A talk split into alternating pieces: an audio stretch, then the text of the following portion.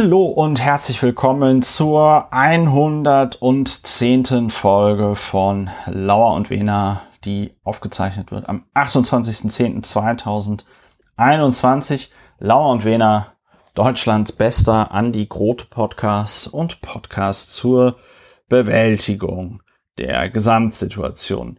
Ja, ähm, am anderen Ende der Leitung sitzt, weil ich das hier nicht alleine mache, pandemiebedingt. Langjährige HörerInnen wissen, was das bedeutet. Äh, pandemiebedingt. Der Berliner Strafverteidiger Dr. Ulrich Wehner. Hallo Ulrich. Hallo, guten Abend Christopher. Du, dort am Ende der anderen Leitung sitzender Publizist, Historiker und Mitglied des Berliner Abgeordnetenhauses AD und ins B und überhaupt und überhaupt und guten so. Abend. Ja, Ja, äh, guten guten, Abend. guten Abend. Äh, wir fragen mal heute besser nicht nach der Stimmung, das könnte schwierig werden. Ulrich. Bombe. Bomb, Bombe. alles, alles total super. Demnächst ist auch, demnächst ist auch diese, äh, dieser Weltklimagipfel, da gibt's schon riesige Vorfreude. Traditionell, Ulrich, ist es deine Aufgabe in diesem Podcast, kurz zu erklären, was machen wir hier eigentlich? Was ist Lauer und Wiener? Ja, Bewältigung der Gesamtsituation ein wichtiger Punkt. Das ist unser Ziel, unsere Aufgabe, unsere Berufung. Das machen wir, indem wir uns faktenbasiert aufregen. Und faktenbasiertes Aufregen wiederum unterscheidet sich von dem spontan, ziellosen und gefährlichen Aufregen. Das ziellose, spontane, gefährliche Aufregen hat keine positiven Wirkungen, haben zahlreiche Studien ergeben, die wir auch an uns selbst durchgeführt haben. Da kommt man nur Vor Dingen an uns selbst. ja, n gleich 1 ist immer wichtig. Da kommt man nur sehr schräg drauf. Und wenn man sich gar nicht kontrolliert, kommt man auf ganz schlimme Ideen. Äh, Wenn man aber vor dem Aufregen kurz innehält, man guckt, hey, was war eigentlich das Problem? Und wer hat was gesagt, dann äh, ist das Fakten slash evidenzbasiertes Aufregen und das ist sehr hilfreich. Und äh, dadurch kriegt man dann die Emotionen so reguliert, dass man das Aufregen umwandelt in positive Energie, so wie ein guter Solarpark die Sonne in Strom verwandelt. Ja, so, und äh, traditionell ist es meine Aufgabe, darauf hinzuweisen, manchmal bewerten sich die Sachen von selbst. Weiß ich gar nicht, ob wir heute so viele Themen haben, die, ob wir heute überhaupt Themen haben. Ähm, weiß ich nicht, ob wir heute so viele Themen haben, die sich selbst bewerten, aber wir haben auf jeden Fall manchmal Themen, die sich selbst bewerten. Ähm, mir ist ja, kleine Klammer auf, auch nochmal jetzt so ein bisschen klar geworden angesichts dessen, dass wir jetzt eine rot, rot-grün-gelbe Bundesregierung kriegen. Es war ja auch die letzten 16 Jahre einfach, sich immer über irgendwas aufzuregen bei CDU und SPD beziehungsweise CDU und FDP an der Macht. Äh, alleine die letzten an, acht Jahre mit äh, Andi Scheuer, ja, also ich meine, du musstest nur Andi Scheuer sagen und schon wussten irgendwie alle, okay, da ist jetzt wieder irgendwas schiefgegangen. Und das wird jetzt natürlich ein bisschen schwierig. Und ich hoffe Ja. inständig, dass ähm, SPD, Grüne und äh, FDP, also mal ein Ministerium dann bitte, vielleicht eins, das nicht ganz so wichtig ist, ähm, mit so einem kompletten Totalausfall besetzen, damit man sich da zünftig drüber aufregen kann die ganze Ja. Zeit. Heiko Maas Weil- hat sich ja schon beworben. Sehr Ja. starke Bewerbung eingereicht. als Wieso, was hat der jetzt wieder, was hat, was hat der wieder gemacht? Nein, nein, er hat sich beworben als äh, Bundesaufregungsminister, also als so. Objekt der Aufregung. Ach Ich denke, Heiko okay, gut. Maas, der Heiko äh, spielt doch sehr mit dem Gedanken, äh, da diesen Job weiterzumachen. Den kriegst du ja auch nicht weg, das sagst du mal, Heiko. Willst du nicht doch lieber zu Daimler-Benz gehen oder so etwas? Ja, macht Und- man ja als Außenminister ehemaliger auch nicht. Der hat, äh, also ich habe ich als ehemaliger Genosse Äh, ich habe das also immer von saarländischen GenossInnen so gehört, die wollten den halt, die haben den halt abgeschoben, die wollten den im Saarland nicht mehr, da musste der nach Berlin. So kann das gehen. Aber ich würde einen Punkt aufgreifen, ja. den du gerade genannt hast. Ja. Die, äh, ja, also die, die Aufregungslaufwege müssen neu justiert werden. Man kann sich nicht mehr über das aufregen. Ähm, über, also Julia Klöckner wartet ja. jetzt noch, bis die dann irgendwie bei Nestlé landet oder sonst wo. Dann kann man sich äh, ist, noch einmal über Julia Ja, aber es ist jetzt. Aber dann war es das durch. auch. In diesem Zusammenhang äh, zwei Dinge. Erstens, dass äh, Alexander Dobrindt, äh, Landesgruppenchef nennt man ihn ja, sozusagen der Clubobmann aus Bayern, dass ja. der was er nicht immer tut oder eigentlich eher selten oder ausnahmsweise, finde ich, was sehr Beachtliches gesagt hat. Der hat gesagt, ja, hm, ähm, seine Fraktion, da wüssten ganz viele gar nicht, wie man so parlamentarische Anfragen stellt. Weil die ja. sind alle noch, auch wenn die da 16 oder 60 Jahre, nee, so viel nicht, aber auch wenn die mehr als ein Jahrzehnt im Deutschen Bundestag sitzen, haben die das halt noch nie gemacht, weil die ja. immer in der Regierung waren. Ja. Das fand ich sehr beachtlich.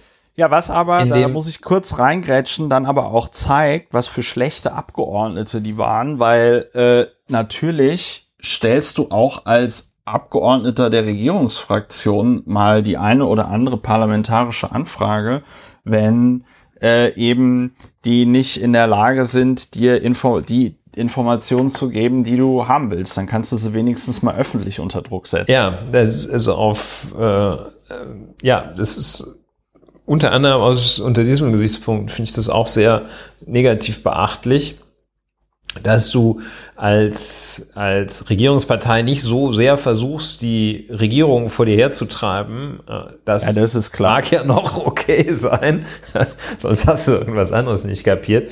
Aber dass er ganz offen zugibt, dass, dass die Leute das noch nie gemacht haben, das fand ich schon sehr stark. Das andere ist die Frage, äh, liegt es jetzt nur an uns, eine Frage, die schwer zu beantworten ist, von uns jedenfalls, liegt es nur an uns oder ist es ein weitergehendes Klima äh, über uns hinaus, größer als wir beide, dass so eine Phase, so eine Art Latenzphase ist, eine, eine Phase der Ruhe und des Neusortierens, das also gerade innenpolitisch gar nicht, gar nicht so eine große Dynamik verspürt. Also es ist ja jetzt nicht so, dass die Welt plötzlich aufgehört hat, sich zu drehen und äh, vom Sudan bis äh, nach äh, wo auch immer Taiwan herrschte. Nach wo?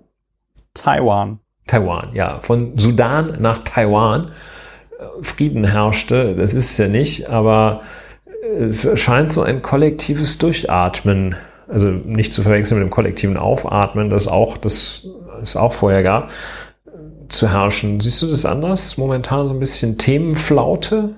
Ja, also ich sag mal so, es passieren natürlich äh, Dinge in der Welt, da hast du vollkommen recht, aber es dominiert halt die Außenpolitik, ne? Also wir, was ist im Moment in den Nachrichten? Polen dreht irgendwie frei in der EU, äh, Belarus äh, setzt Geflüchtete quasi als ja, Waffe ist jetzt zu viel gesagt, aber be benutzt Geflüchtete, um die EU zu foppen. Da kommen wir auch gleich noch drauf, wenn wir äh, über die Dinge reden, über die wir nicht reden.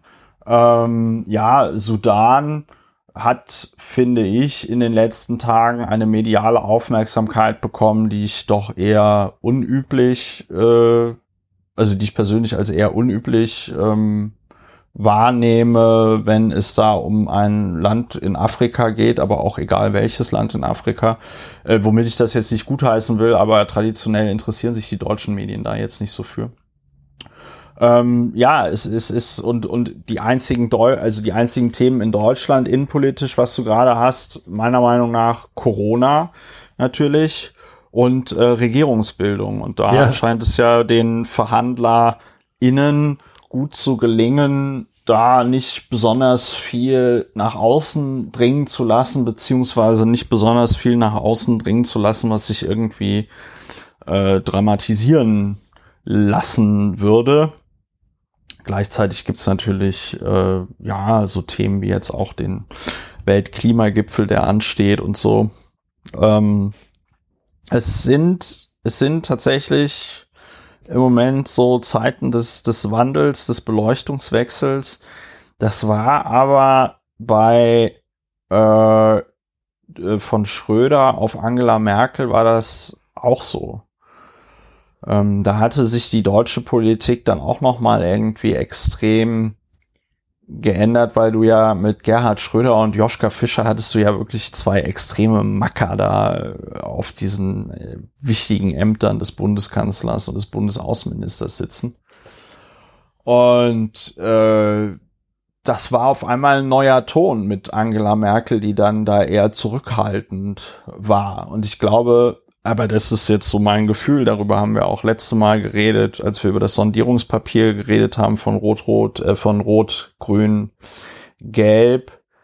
Es herrscht tatsächlich auch so eine vorsichtig optimistische Aufbruchsstimmung. Ja. Also zumindest bei mir noch immer. Aber ich glaube auch bei anderen habe ich zumindest so das Gefühl, so man erwartet mh, hm, schon, dass da jetzt irgendwas Cooles bei bei rumkommt, was die da, was die da jetzt ausverhandeln und so. Ne? Ja. Ja. Ja. Ähm, Gut, ja, das, das so zur konstatieren, dass das die Gesamtsituation charakterisiert, optimistisches Abwarten. Ja, noch ganz kurz, weil, weil sich natürlich Mediendynamiken irgendwie auch verändern. Ich meine, es war jetzt vorgestern die äh, konstituierende Sitzung des Deutschen Bundestages und ähm, ja, da gab es eine Reihe von äh, Abgeordneten der sogenannten AfD, die also sich nicht an dieses 3G-Konzept des Deutschen Bundestages halten wollen. Die saßen dann da auf einer äh, Besuchertribüne und nahmen dann dort so an der Sitzung teil. Ähm, ich glaube, vor drei, vier Jahren wäre sowas halt noch ein viel größerer Skandal gewesen und die ganze Woche wäre darüber berichtet worden. Äh, jetzt mittlerweile ist es tatsächlich so, dass man dann nicht mehr über jedes Stöckchen springt, was einem die AfD äh, hinhält. Ähm, das ist ja auch was Positives, aber dadurch gibt es dann natürlich auch deutlich weniger Aufreger. Ich glaube auch einfach, dass die meisten Politiker nach diesem, nach diesem doch etwas aufreibenden Bundestagswahlkampf im Moment gerade einfach auch überhaupt gar keinen Bock darauf haben, ähm, sich jetzt weiter die Köppe einzuschlagen, zumindest verbal. Ja, normalerweise würde es hier das äh, Feedback der Woche geben. Ich habe mir aber das, die, euer Feedback durchgelesen und da war jetzt nichts dabei, wo ich das Gefühl hatte, das müssen wir jetzt unbedingt in öffentlicher Sitzung hier äh, verhandeln. Deswegen überspringen wir das heute und kommen zu unserer sehr beliebten Kategorie, aus der man im Grunde genommen einen eigenen Podcast machen könnte, worüber wir nicht reden. Bei worüber wir nicht reden, da geht es darum, es passieren dumme Sachen äh, und tendenziell redet man eher über die dummen Sachen als über die Sachen, die gut gelaufen sind. Ne? Also die Tagesschau eröffnet nicht mit heute ist in Deutschland kein ICE entgleist, super, sondern ähm, äh, es sind es sind Aufreger.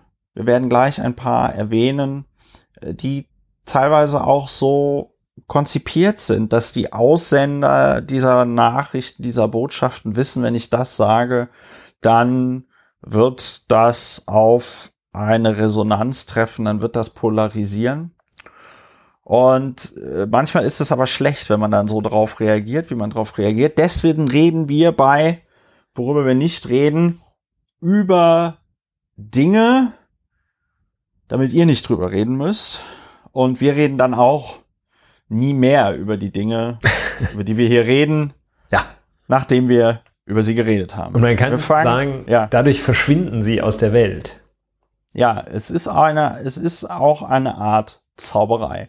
So, wir fangen an mit dem äh, Ministerpräsidenten des schönen Freistaates Sachsen, äh, Corona-Hotspot, ähm, Michael Kretschmer, der hat sich diese Woche direkt äh, durch zwei sagenhafte Zitate hervorgetan.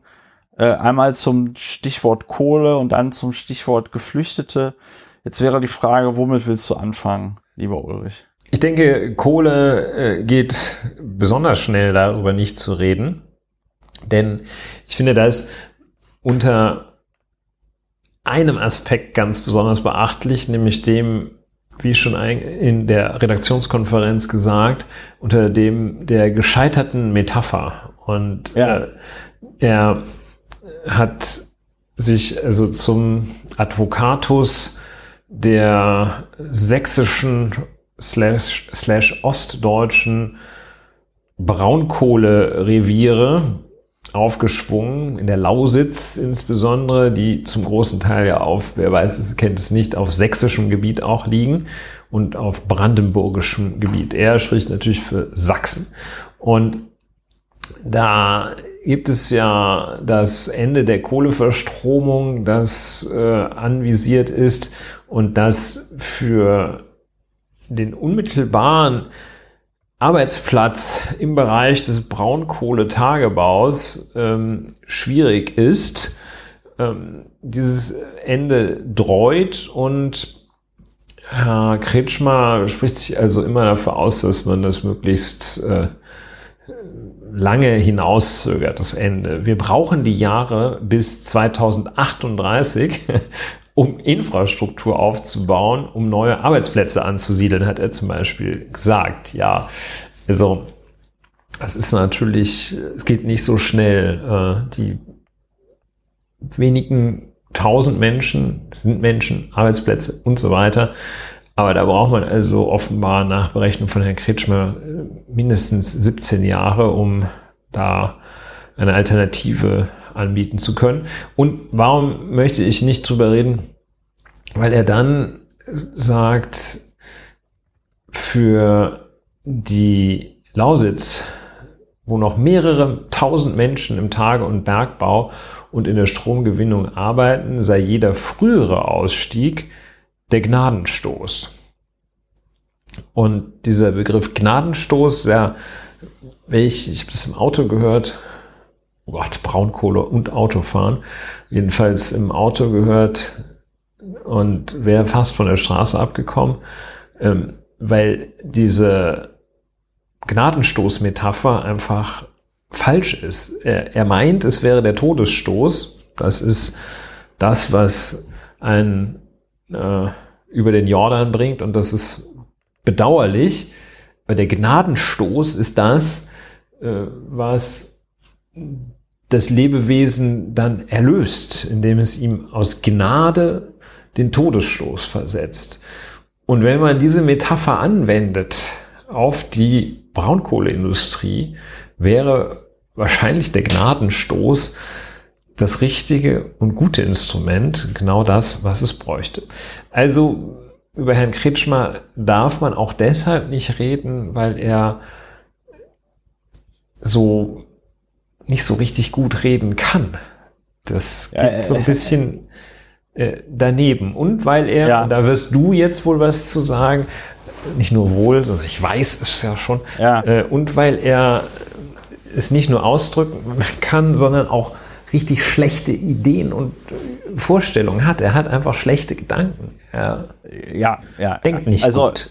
Äh, aber ich finde, das sieht man, und da muss ich noch kurz was drauf zu sagen, da, da, das sieht man an dieser Braunkohle-Geschichte, finde ich, sieht man das halt sehr gut, äh, dass er keine gute Ideen hat, weil ähm, ich meine, das ist ja das Thema Klima und wie schlimm die Klimakatastrophe ist, das ist ja nicht mehr zu ignorieren. Ich meine, Ursula von der Leyen hat, ich glaube, heute in einer Rede nochmal gesagt, dass es um beim Thema Bewältigung der Klimakatastrophe um nicht weniger ginge als die Fort, als das Fortbestehen der menschlichen Zivilisation.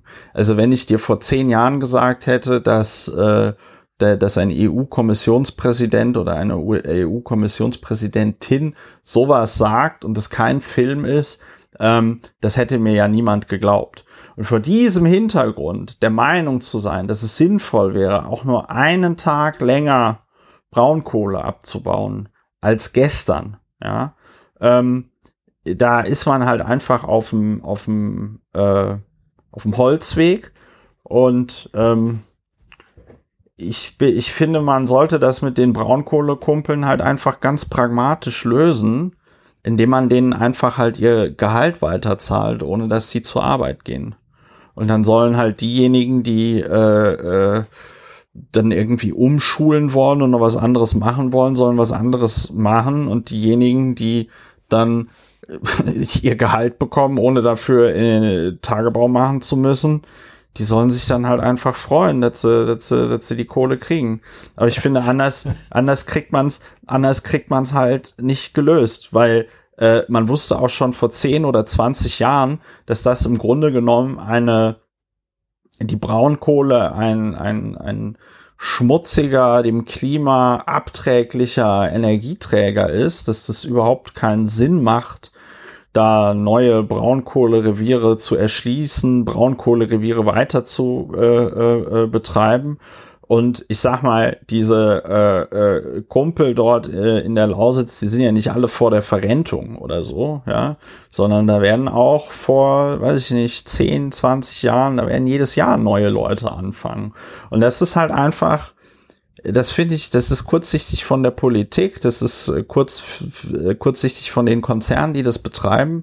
Und da braucht es halt einfach eine pragmatische Lösung. Allein, weil der Deutsche so miesepetrig ist, ja, und das hatten wir ja schon während Corona mehrmals, eher so die Philosophie vertreten zu scheint, also wenn es mir nicht gut geht, dann soll es halt allen noch schlechter gehen.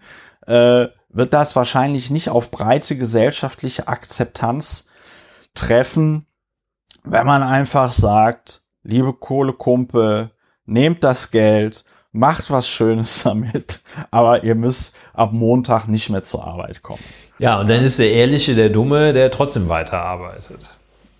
Ja, denn da, kann man, da, also, ne, da würde man, da kann man, das kann man sich schon richtig vorstellen, wie, Ulrich Wickert dann oder irgendjemand anders dann sagt so, nein, der Ehrliche darf nicht der Dumme sein. Ich meine, dann hätten sich ja vor 20 Jahren alle dazu äh, entschieden, Braunkohlekumpel zu werden, wenn die gewusst hätten, dass sie dann auf einmal Geld bekommen, ohne arbeiten zu müssen. Ja, sind aber so ehrlich gewesen, dass sie nicht in der Lausitz Braunkohle, Braunkohle abbauen genau, gegangen ja, sind. Ja, Jetzt ja. sind sie die Dummen. Ja, Jetzt das ist ja dumm, auch ne? unser, unser Konfliktverhältnis zu dem ja. sogenannten, zum vermeintlichen Merksatz, wonach der Ehrliche der Dome ist.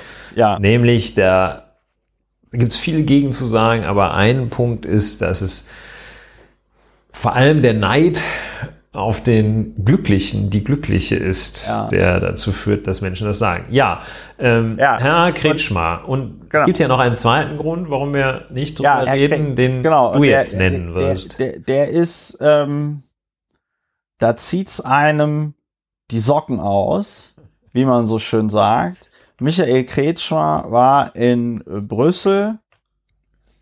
Ähm, ich kann, ich muss zu meiner Schande gestehen, ich weiß gar nicht, warum er da war.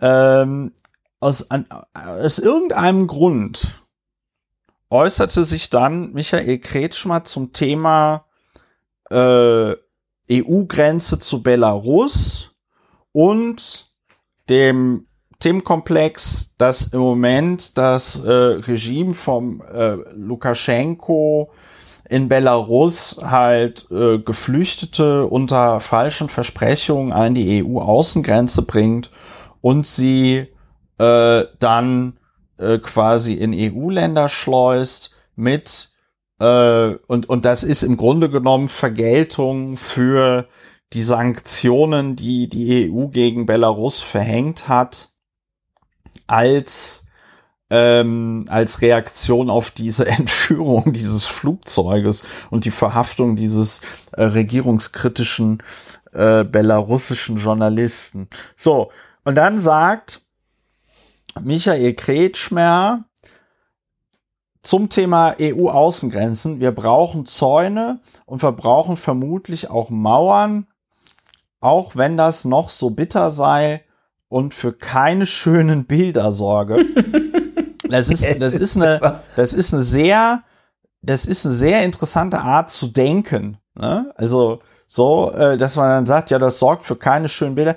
Ähm, und der CDU-Politiker fügte an, niemand hat Interesse an Mauern, Ich finde, das ist schon gefährlich nah an. Niemand hat die Absicht, eine Mauer zu bauen. kenne ich das? So, aber jetzt geht es darum, äh, dass äh, äh, Europäische Union ihre, dass die Europäische Union ihre Wehrhaftigkeit, ihre Wehrhaftigkeit beweist. Ich glaube, Ähm, er kann einfach auch nicht mit Worten Wer war das denn? War das, war das Marx oder Lenin? Wer war denn das? Oder war das Nietzsche, der gesagt hat, ähm, äh, irgendwie die Geschichte wiederholt sich beim ersten Mal als Tragödie und beim zweiten Mal als Farce oder so, ne? Aber ich weiß nicht mehr, von wem das Zitat ist. Jedenfalls, ich finde, das trifft doch hier an der Stelle Marx. ganz gut. Charles. Siehst du, Charles, ähm, von Charles Marx. Ähm, ich finde, das äh, ist ja geradezu grotesk. Weil 30 Jahre nach dem Fall der äh, innerdeutschen Mauer ähm, ein äh, äh, äh, Politiker eines deutschen Bundeslandes, und ich sage jetzt bewusst deutschen Bundeslandes, weil das wäre genauso grotesk, wenn es ein ähm, westdeutscher Politiker äh, äh, sagen würde, ähm, dann fordert, man muss Bau Mauern bauen. Und das besonders perfide an der Geschichte ist ja, die Europäische Union muss ihre Wehrhaftigkeit beweisen. Ja, oder es geht darum, dass die Europäische Union ihre Wehrhaftigkeit beweist. Das klingt ja so, als würden da irgendwie die, äh, weiß Wenn die nicht, bewaffnet kommen. ja, als würde da irgendwie Genghis Khan und die Mongolen würden da jetzt irgendwie mit ihren Reitern äh, vor den Toren Europas stehen und jetzt sagt der Kretsch mal so, da müssen wir jetzt aber eine Mauer bauen. Ähm, hat in China zwar nicht funktioniert, aber die kennen nicht unsere deutschen äh, äh, Mauern. So, und ähm, das ist, das ist schwierig. Ja, er soll gesagt haben, das ist aber unbestätigt, dass, ähm, dass äh, Weißrussland für die Mauer zahlt. Kleiner Ja, Scherz. genau, das, das Scherz. kleiner Scherz. Aber, das fehlt ähm, noch, genau, das ist and, and, and, and, and, and Belarus will pay for it. Und der, und der Punkt ist, da geht es um, jetzt weiß ich auch wieder, was ich sagen wollte, da, da geht es um Menschen, die haben erstmal ein Recht darauf, Asyl zu beantragen. Das, das kann ja sein, dass das ähm, nicht wirklich, dass das nicht wirklich vorhanden ist, ja. Aber ähm, das ist, das ist Völkerrecht, das ist internationales Recht. Und ich meine, jeder Deutsche ist wahrscheinlich froh äh, darüber, dass es tendenziell erstmal so ist, dass man in andere Länder theoretisch auch aus Deutschland flüchten könnte und dass man dann äh, eine Rechtsgrundlage hat, nachdem man in anderen Ländern Asyl beantragen kann, dass das nämlich kein wilder Westen ist, äh, wo irgendeiner sagt, ja, du kommst hier rein und du kommst hier nicht rein. Und das ist so, das ist so bitter, ja. Da- Also auch wenn man sich die Fotos da anguckt, teilweise auch da an der polnischen Grenze mit den mit mit Geflüchteten, die da in der Nässe in so Zelten wohnen mit Kindern äh, und alles, ja. Und dann zu sagen, man muss seine Wehrhaftigkeit äh, äh, beweisen. Also äh, du Husar, Michael Kretschmann, ne? hast du deine Wehrhaftigkeit gegen, gegen Mütter und Kinder, die da im Regen stehen, bewiesen. Also ganz, ganz großes Tennis, großer Feldherr, ja. Ja, und es ist, warum man da auch nicht weiter drüber reden darf, sondern nur ein bisschen klarstellen, diese aus den Zitaten, äh, sich an den Zitaten erweisende mangelnde Fähigkeit, sinnvoll sich auszudrücken. Denn, also allein der Gebrauch der Vokabel Mauer ist in diesem Zusammenhang schon ganz schwierig und ähm, die es erweist sich auch als, wenn man ein bisschen länger drauf schaut, als, als äh, Nonsens, also im Wortsinne, äh, Unsinn, äh, wenn er diese Gegenüberstellung macht. Also erstmal dieses, ich habe ja nichts gegen, aber, ja, also niemand hat ein Interesse an Mauern. Aber jetzt geht es darum, dass die Union ihre Wehrhaftigkeit beweist. Das ist so, ähm, es ist ja dann sachlich falsch. Niemand hat ein Interesse an Mauern. Also einer hat ja ein Interesse an Mauern erklärt, nämlich er. Und ähm, das ist falsch. Also niemand ja. hat ein Interesse an Mauern. Ähm, und dann der, die Verbindung zur vermeintlichen Wehrhaftigkeit. Wehrhaftigkeit als solches auch ist einfach die falsche Vokabel. Es ist sachlich falsch. Ähm, es ist rein, rein semantisch falsch. Ja? Und ähm, es geht nicht um Wehrhaftigkeit gegen Menschen, die flüchten. Es geht nicht, es ist seinen Aussagen zufolge sachlich falsch, dass niemand ein Interesse an Mauern hätte, denn er erklärt ja gerade das Interesse an Mauern.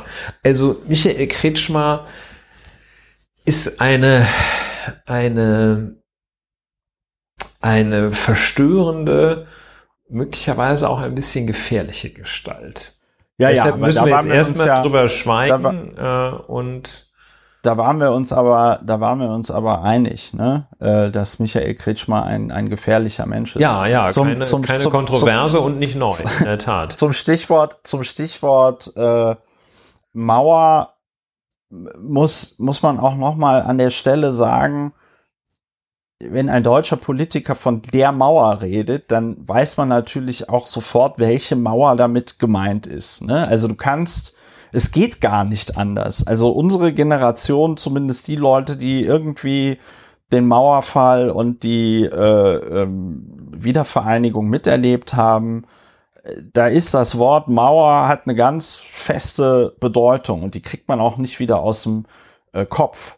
Und das finde ich auch das Schlimme daran, denn diese innerdeutsche Grenze, das war ja nicht einfach so ein harmloser Grenzzaun, sondern das waren ja meistens. da kommt Zäune der, Histo der spricht der Historiker. Und, ja, das waren meistens Zäune, äh, dann mehrere Mauern, Wachtürme, Selbstschussanlagen, Minen.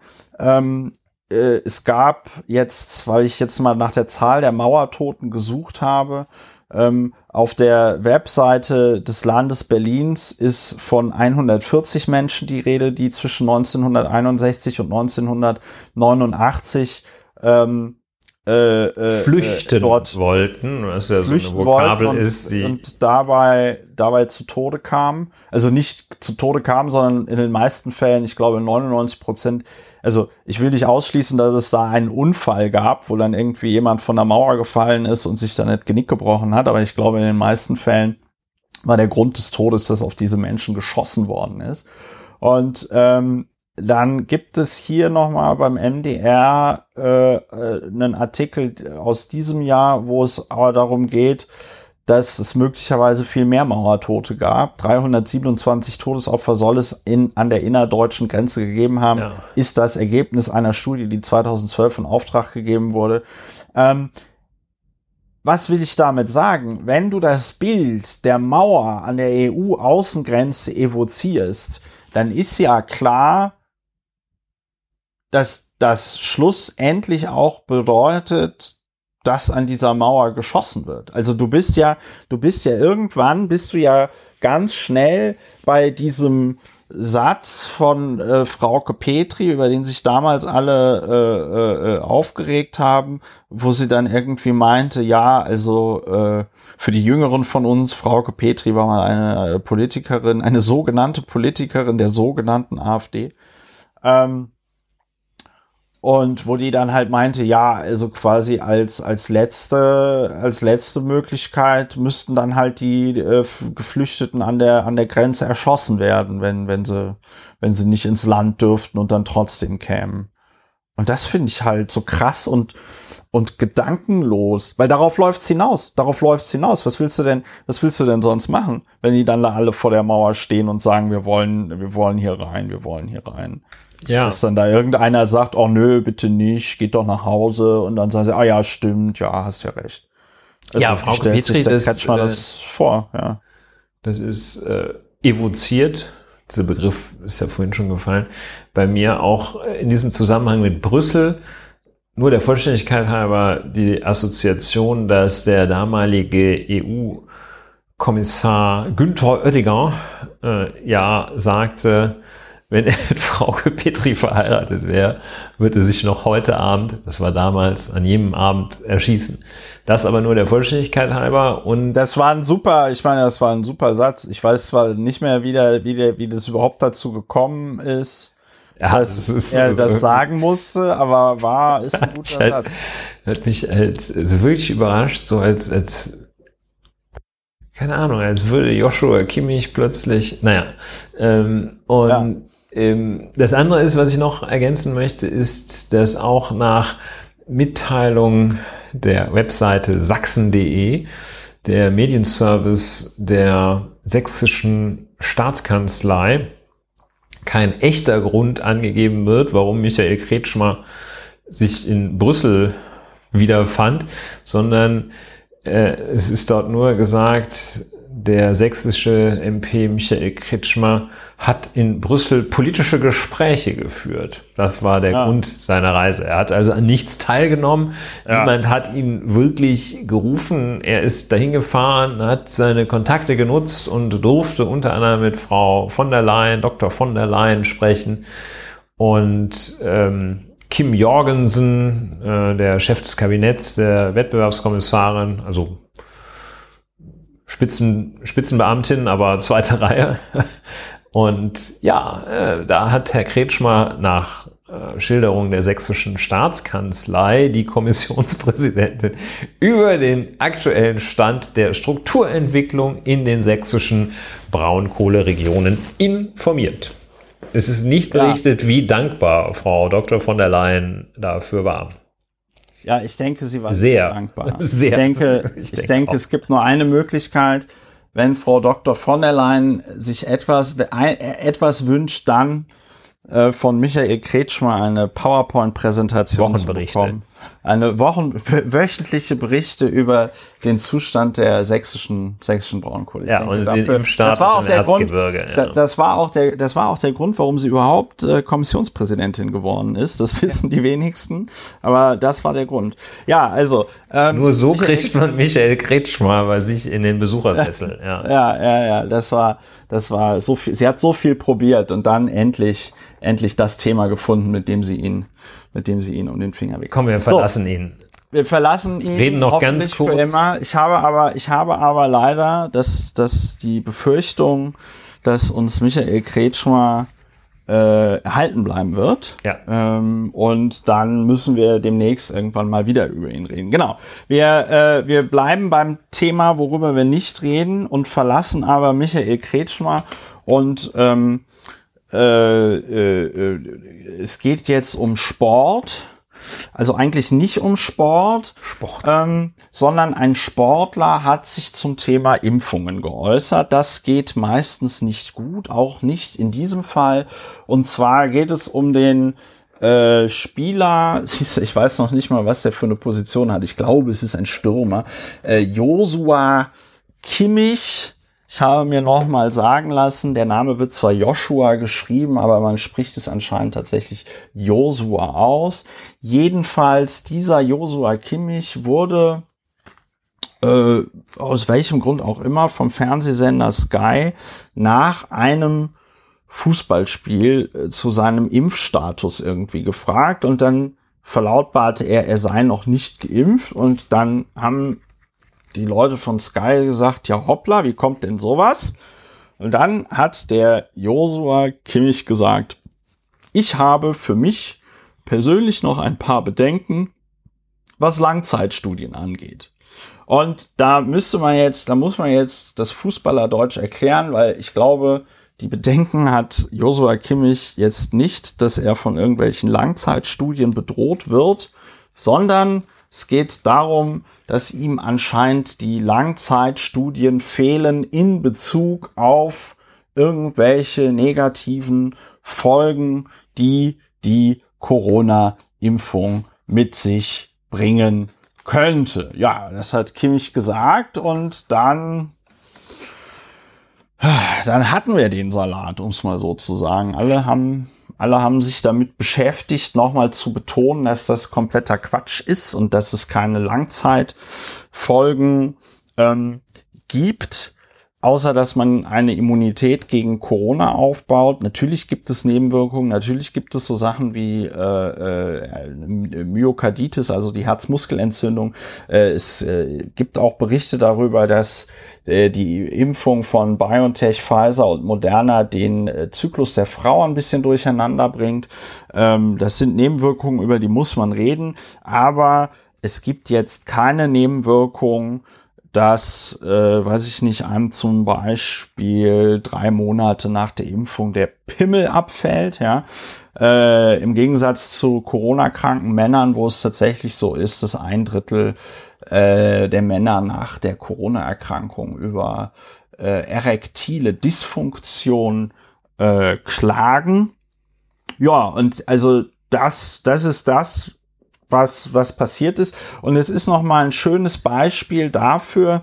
Ich habe es jetzt irgendwie nur leider sinngemäß, weil mir jetzt gerade das Share-Pick fehlt. Ähm, aber sinngemäß geht es halt darum, es ist, es ist so viel einfacher, äh, äh, Bullshit in die Welt zu setzen und es äh, kostet halt irgendwie zehnmal mehr, tausendmal mehr Energie und Kraft, äh, diesen Bullshit dann aus der aus der Welt wieder zu bringen oder dagegen irgendwie anzureden.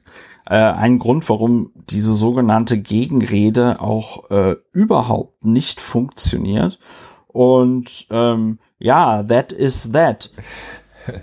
Ja, ich, äh, also es ging wohl auf eine Enthüllung der Bild-Zeitung zurück, tatsächlich. Offenbar hatte sich ein, ein ja, wirklich ambitionierter Journalist dort in die Bildzeitung verirrt und dann aufgedeckt, dass Josua Kimmich nicht geimpft ist. Das hat die Bildzeitung auch zum Anlass genommen, das ganze Interview zwischen dem Sky-Journalisten Herrn Wasserzier oder Frau Wasserzier, das kann ich gerade nicht sehen, und Josua Kimmich, Patrick Wasserzier, also wahrscheinlich ein Mann, äh, abgedruckt und ähm, da sagt er auch noch, der Herr Kimmich, ich weiß nicht, wie das bei anderen Leuten ist, die ins Büro gehen. Da ist sicherlich nicht in jedem Job 2G. Hier sind wir auch noch an der frischen Luft. Da sagt man ja auch, dass die Ansteckungsgefahr geringer ist. Es ist ja so, dass ich, wie ich schon ein paar Mal gesagt habe, alle zwei Tage getestet werde. Ja, äh, zu erwähnen auch noch, dass Josua Kimmich sich hervorgetan hatte. Da fanden das, glaube ich, viele auch sehr lobenswert. Schien auch, ich finde, sehr lobenswert bei der Initiative We Kick Corona. Und ja. äh, da ging es darum, karitative Einrichtungen zu unterstützen und äh, insbesondere auch äh, die Impfstoffversorgung zu verbessern. Und ähm, da hat er also mitgemacht und äh, das ist so etwas ähm, widersprüchlich, äh, wenn man sich das anschaut. Ja, ähm, es kommt hinzu, dass die, das Abstellen auf Langzeitfolgen, ähm, Langzeitbeobachtung, Langzeitimpf Schäden oder Spätfolgen, das ist ja das, was er insinuiert, denn äh, dass innerhalb von zwei, anderthalb Jahren nach Verabreichung des Impfstoffs nichts Schlimmes passiert, ähm, in aller Regel und auch äh, voll durchtrainierte Leistungssportler nicht gerade zu denjenigen gehören, die besonders äh, vulnerabel sind. Ähm, das ist ja belegt. Und ähm, wie es sofort von Experten hieß, ähm, ist es bei der, bei Impfstoffen so, dass da diese, dass es Langzeitfolgen gibt, die aber frühzeitig auftreten, dass also nach längerer Zeit erst ein ja, Impfschaden ja. auftritt, das gibt es bei Impfstoffen nicht, weil die relativ schnell aus dem Körper raus sind. Ja. Ähm, und äh, dann ist, also dann ist auch gut. Ne? Also entweder, äh, entweder hast du eine mehr oder weniger schwere Nebenwirkung äh, sofort, äh, vielleicht auch mit einem Langzeitschaden, also Herzmuskelentzündung, whatever, ähm, Hirnaneurysma and so forth.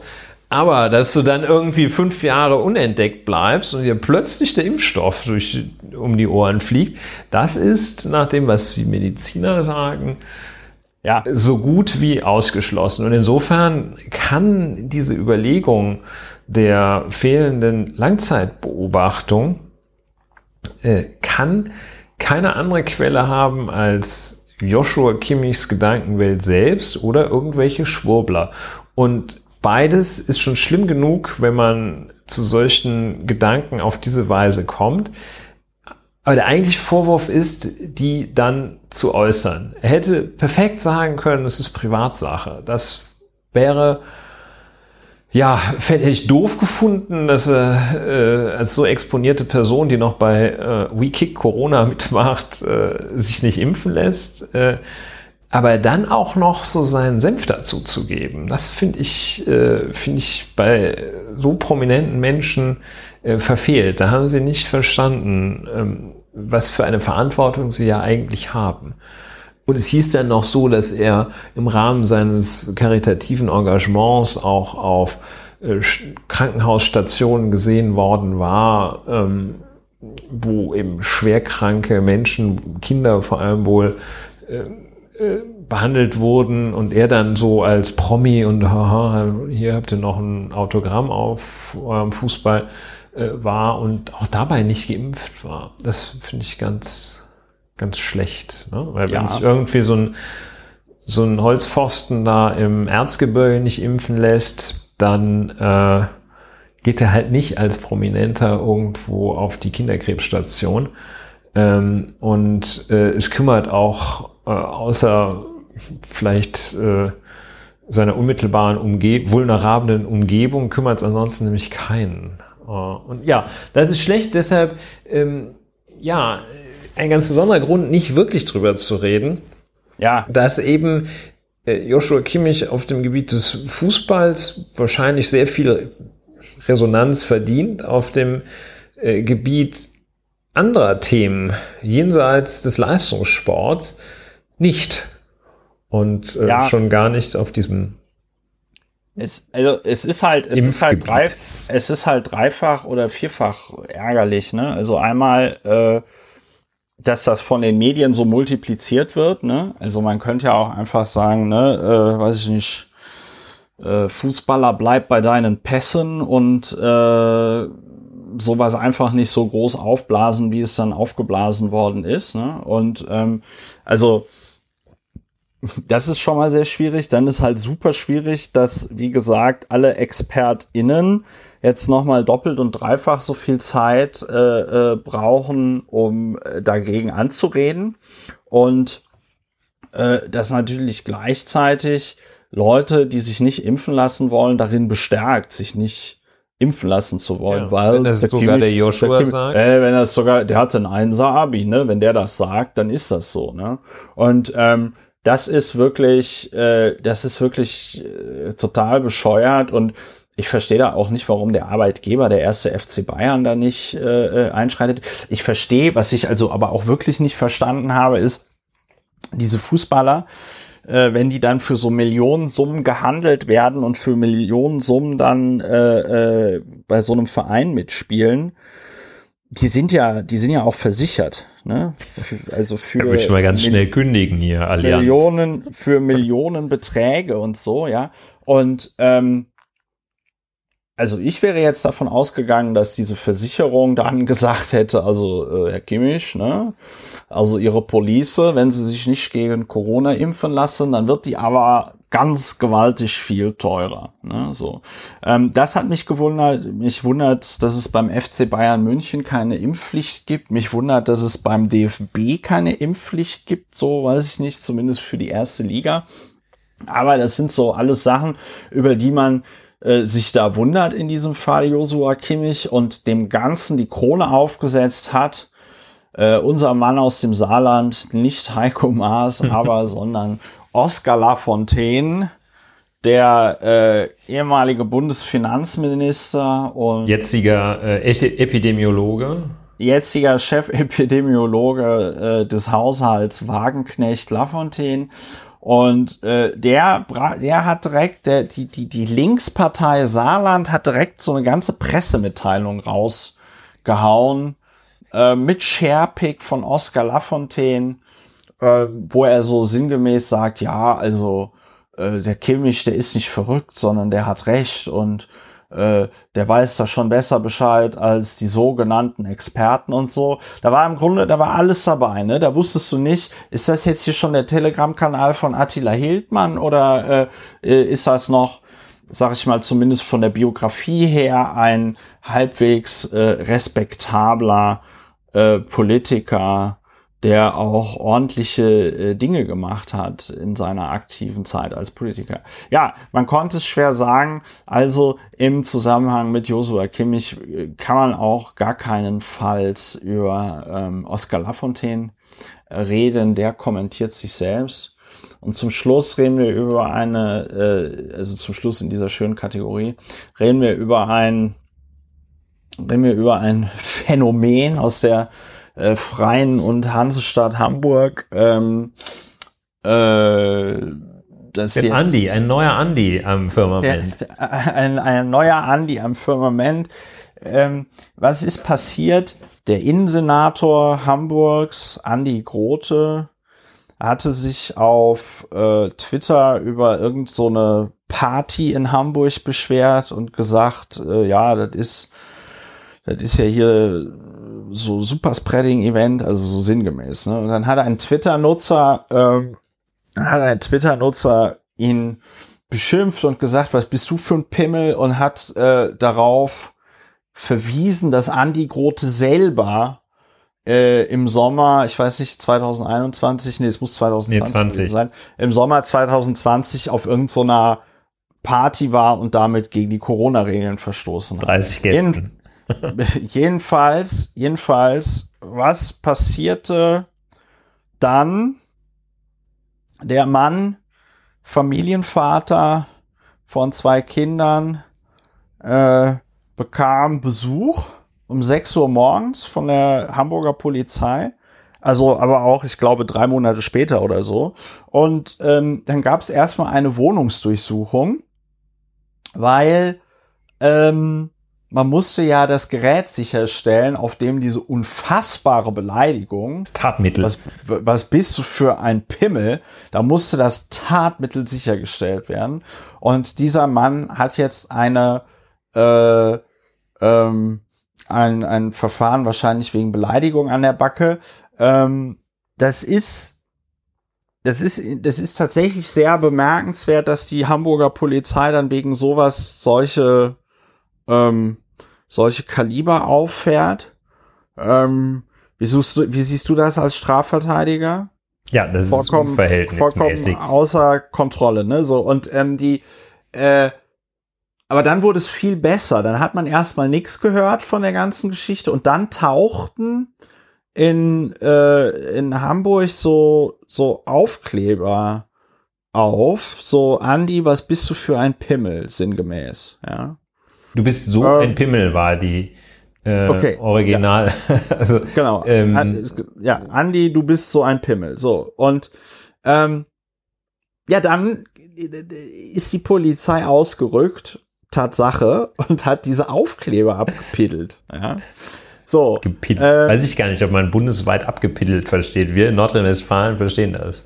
Aber ja, gut, also, abgefrickelt. So abge ja, halt abgepiddelt, ne? So. Ja, ja. Auf jeden Fall. Ja, habe ich lange nicht gehört, abgepiddelt. Gut. äh. äh, ja, ein bisschen Folklore und Mundart muss hier natürlich auch sein. Wir halten hier in Berlin äh, das äh, Banner Ständige Vertretung. Äh, äh, hoch, ja, die Steff, die Steff. So, und ähm, jedenfalls, es wurde noch grotesker, denn der letzte Akt, der vorerst letzte Akt, besteht jetzt daraus, dass ähm, die rote Flora äh, im Schanzenviertel in Hamburg äh, besetztes Haus, Wohnungsprojekt, was dann da immer von außen bemalt wird von den Leuten, die da drin wohnen. Dort wurde also dann auf so eine Wand eben dieser Spruch äh, geschrieben, Andi, was bist du für ein Pimmel? Oder ich habe es jetzt wieder falsch gesagt, so, ja. Du bist so ein so, du bist so ein Arabisch ja, 1 Pimmel. Du bist so ein Pimmel. So, und ähm, jedenfalls äh, dann rückte die Polizei wieder aus, ja, und überstrich das mit schwarzer Farbe. Und dann haben die das natürlich da wieder draufgeschrieben und dann kam die Polizei wieder und dann haben sie es wieder draufgeschrieben. Und ich glaube, jetzt, da, da hat auch dann irgendjemand angefangen, da so eine, so eine, so eine Punkte, so eine Punkteverteilung hinzu, hinzumalen. Und es steht, äh, also ah, ich glaube, links steht irgendwie Flora und rechts steht irgendwie Bullen und dann steht da 3 zu 2. Ne? So. Und das ist, das ist also das, wobei mir da jetzt so einfällt, ich bin, ich bin auch super dankbar, dass es dieses Thema gibt. Ich konnte nie, ich habe nie so viel das Wort Pimmel äh, twittern können wie in den letzten, in den letzten Wochen. Ähm, Finde ich sehr, sehr, sehr gut. Ähm, Jedenfalls, ähm, das ist dann da jetzt gerade auf dem Schanzenviertel und ich hatte schon die Frage gestellt, ob er möglicherweise den, den, den Streisand-Effekt jetzt in den äh, Andi in, in den, Andi, in den, in den Pimmel-Effekt umbenennen muss oder in den Andi-Pimmel-Effekt oder so, ja. Also, das ist wirklich bemerkenswert und ich glaube, dass das jetzt auch schon so oft gesagt wurde und so viele Leute sich darüber so lächerlich gemacht haben, dass, das, reinkommt. dass das die, dass das durch die, der Pimmel Andi, ähm, hey, dass der, hey Andi, so, ähm, dass die, äh, ja, ich, ich kann mir nicht vorstellen, dass das jetzt noch wenn du jetzt noch sagst, Andi, du bist so ein Pimmel, dass das tatsächlich als Beleidigung gewertet werden kann. Weil das ist jetzt ein stehender Satz. Das ist ein, das ist ein Meme. Das ich denke auch, dass wenn man irgendwie so den Andi ein bisschen Kumpels sind mit dem Andi abends unterwegs ja. und dann, wenn man den so ein bisschen foppen möchte, dann sagt seiner immer, Andi, du bist so ein lieber ja. Kerl. Ja. Oder ich meine, das, das geht so ja schon ein weiter. netter ich meine, junger Mann. Ich habe das ja auch schon, ich habe das ja auch schon gemacht, dass du dann anfängst, weiß ich nicht, irgendjemand anders macht irgendwie Scheiße und dann, dann twitterst du, was ist denn der XY für ein Andi? Ja, und sofort wissen alle, was damit gemeint ist. Ja. ja. Und ähm, wenn man auch dann so fragt, was macht eigentlich der Pimmel, ja, äh, wissen auch alle Leute sofort, was gemeint ist. Ähm, Nummer eins, ja. Das ist, ich merke gerade, das ist eigentlich gar nicht ein Thema zum nicht drüber reden, sondern da muss man drüber reden, weil was also tatsächlich frappierend ist, ist äh, ja die diese absolute Unverhältnismäßigkeit. Ne? Also ich glaube, äh, weiß ich nicht, jedes Opfer einer Vergewaltigung, ähm, jedes jedes Opfer von Cybermobbing, von Morddrohungen würde sich damit, darüber freuen, wenn die wenn die Polizei mit so einem Elan äh, ausrücken würde, um da jetzt wirklich jede Straftat äh, aufzuklären. Ja und ähm, ja, dass der, also dass der Innensenator der Freien und Hansestadt Hamburg da nicht einfach drüber steht, wenn irgendein dahergelaufener Honk, Himmel. Nee, äh, ja. ein dahergelaufener Dödel äh, ihn auf dem Kurznachrichtendienst Twitter als Pimmel bezeichnet. Ja, ja also, äh, also es ist ja auch, also der alle wissen das, aber man muss es nochmal sagen. Der Innensenator ist ja der oberste Dienstherr der Polizeibeamten und Polizeibeamtinnen in einem Bundesland. Ja. Und so, Hamburg ist ein Bundesland, auch wenn es eine Stadt ist. Und ähm, die marschieren also los, ähm, weil er ihr Chef ist und nicht, weil sie die Wertung der Strafprozessordnung ordnungsgemäß anwenden. Und ob nun der Andi gesagt hat, äh, hier äh, macht mal diese schwere Straftat gegen mich, äh, verfolgt die mal wie bescheuert äh, oder nicht, das ist beides gleichermaßen schlimm. Beteiligt an der Angelegenheit sind mindestens ein Staatsanwalt, eine Staatsanwältin und mindestens ein Ermittlungsrichter, eine Ermittlungsrichterin. Denn äh, es hat ja eine Hausdurchsuchung stattgefunden. Die wird auf Antrag der Staatsanwaltschaft durch Beschluss des zuständigen Ermittlungsrichters durchgeführt. Und da ist also einiges im Apparat äh, da bewegt worden. Ja. Und das ist schon, äh, ja, das ist schon sehr erstaunlich. Also es ist ja klassisch nach hinten losgegangen, würde ich mal sagen. Äh, es hat dann wiederum auch wirklich fast schon herrlich absurde Züge, äh, also so, äh, so ähm, Romani Ite Domum mäßige Züge, ja, ja, wenn, ja, die dann da, wenn die dann da hinlaufen und äh, dann, dann ähm, da die einen das da hinschreiben und dann kommen die anderen und überpinseln das wieder und Ja. äh, das, das gefällt mir wiederum wirklich ganz gut. Da würde ich auch gerne mal sagen, danke, Andi. Danke, Andi. Danke, Andi. Es ist schon eine, eine klassische Posse und man fragt sich, ja, fragt sich so einiges, was man gar nicht so ohne weiteres. Ja, also äh, es ist natürlich, äh,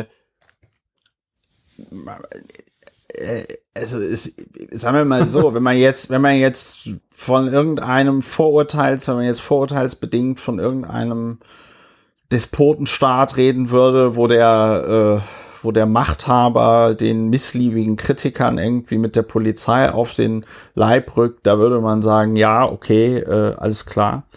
Ähm, aber ich finde, in Deutschland ist es schon ziemlich krass. Und danke nochmal für den Hinweis, dass da ja auch ein Staatsanwalt und, äh, und ein Ermittlungsrichter irgendwie mitmachen musste. Ähm, dass das nicht vom Gericht kassiert worden ist, weil wegen, weiß ich nicht, wegen Peinlichkeit, wahrscheinlich aber irgendwie Geringfügigkeit oder so. Ne, wegen Unverhältnismäßigkeit. Ne? Ja, also wegen Unverhältnismäßigkeit. Und man muss, und man muss dazu, man muss dazu halt auch sagen, für die Kinder, also der, der Betroffene hatte dann davon getwittert, ja, und äh, schrieb dann auch, ja, die Polizei war heute bei mir und äh, äh, ich habe zwei Kinder und so, ne? Und äh, der, bei diesem, bei diesem Tatverdächtigen, wenn man ihn überhaupt so nennen möchte, sagen wir lieber Beschuldigten, ähm, der, da besteht ja keine Flucht oder Verdunklungs- oder was auch immer für Gefahr, wenn da die Staatsanwaltschaft dem einfach so einen Strafbefehl reingeballert hätte. Der hätte er wahrscheinlich widersprochen, aber der hätte wahrscheinlich zu keinem Zeitpunkt abgestritten, diesen Tweet geschrieben zu haben.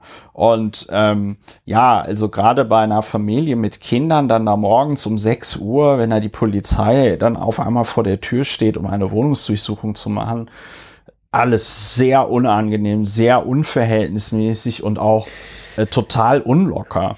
ja, also eben auch gerade, also jemanden einen Pimmel zu nennen, das kann man äh, gut oder schlecht finden. Es ist jedenfalls, erfüllt den Straftatbestand der Beleidigung.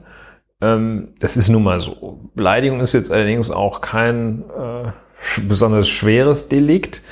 Und gerade die Schwere des Delikts muss halt im Verhältnis äh, zu der Eingriffsintensität stehen. Da steht sie hier außer Verhältnis ähm, Schwere des angeblichen Delikts und der Eingriff damit sechs Mann die Wohnung zu durchsuchen. Ähm, und auch äh, die Geeignetheit einer Wohnungsdurchsuchung festzustellen, ob der jetzt ein äh, etwas auf Facebook gepostet hat oder nicht, das sowas stellt man typischerweise nicht im Rahmen einer Wohnungsdurchsuchung fest.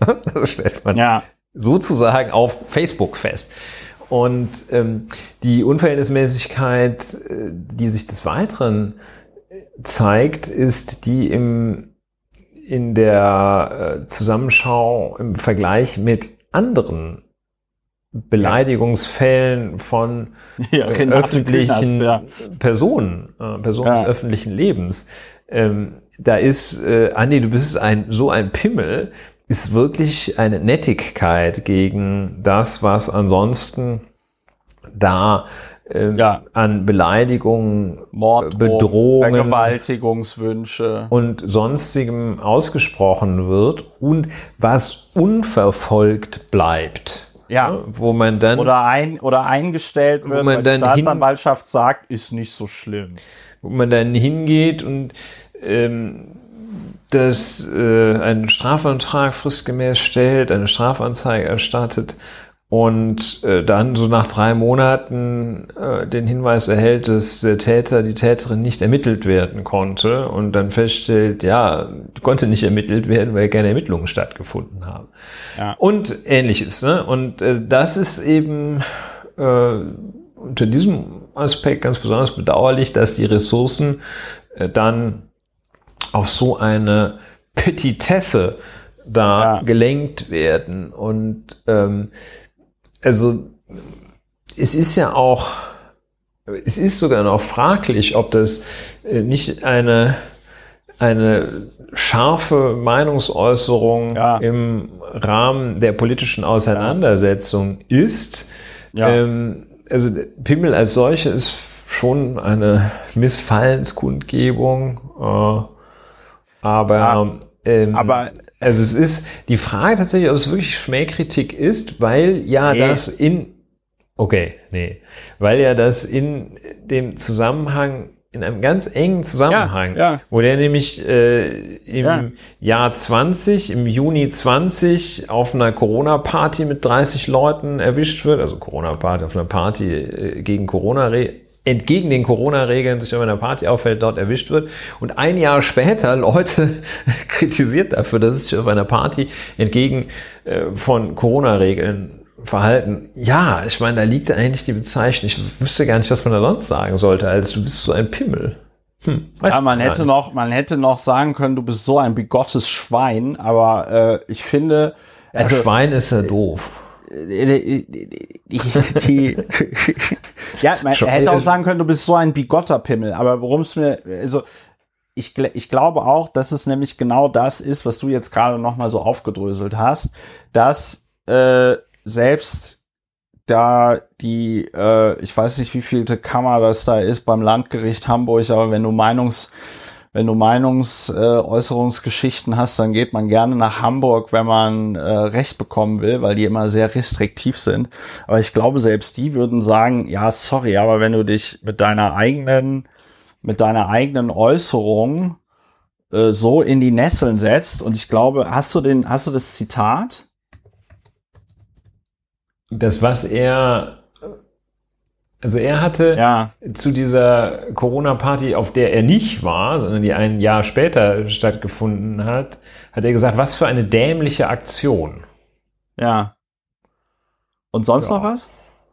Das weiß ich nicht, habe ich keine Kenntnis. Gut, aber da, hast du dann auch schon, also ne, wenn er selber das Wort dämlich benutzt, das ist ja auch eine ganz klar abwertende, äh, äh, ja, also da wird, da wird jedes Gericht, da wird jedes Gericht sagen, sorry Andy, aber wenn du dich so aus dem Fenster lehnst im politischen Meinungskampf, dann musst du das, ähm, musst du das ertragen, wenn dich jemand, wenn dich jemand Pimmel nennt und, und Pimmel ist ja jetzt wirklich, ähm, also wenn mich jemand Pimmel nennen würde, ich würde es, glaube ich, ich fände jetzt natürlich auch nicht, ich will jetzt nicht irgendwelche Trolle auf Twitter auffordern, mich den ganzen Tag Pimmel zu nennen, aber es ist jetzt nicht so, dass mich das in meinen Grundfesten erschüttern würde und ich dann denken würde, oh mein Gott, äh, das ist ja furchtbar, ich wurde Pimmel genannt. Das, das ist doch, also, ja, müssen wir nicht drüber reden, finde ich. Das ist irgendwie, in sich ist diese Beleidigung schon irgendwie grotesk. Also niemand beleidigt doch ernsthaft jemand anderen mit Pimmel. Das ist so Schulhof, vierte Klasse. Maximal. Ja, ich meine, ich weiß auch nicht, ähm, man ist ja jetzt, äh, Mitglied der Sozialdemokratischen Partei Deutschlands. Ähm, sagen wir mal, gerade in solchen etwas derberen Sachen der Alltagskultur, des Wirtshauses, der, des Lockerrooms, der Kumpel, der Kohlekumpel unter sich, ähm, finde ich es ja auch noch abwegiger, als wenn das äh, irgendwo so ein, äh, so ein ähm, so ein verklemmter CDU-Hansel wäre. Nun ja, ja. aber äh, es, ist, es ist so. Ja. It is what it da, is. It is what it is. Der hat sich da tatsächlich, äh, tja, macht tatsächlich. Kann denn der, kann denn der, kann denn der, kann denn der äh, Betroffene noch irgendwie vors Verwaltungsgericht gehen und die Unverhältnismäßigkeit dieser Maßnahmen feststellen lassen?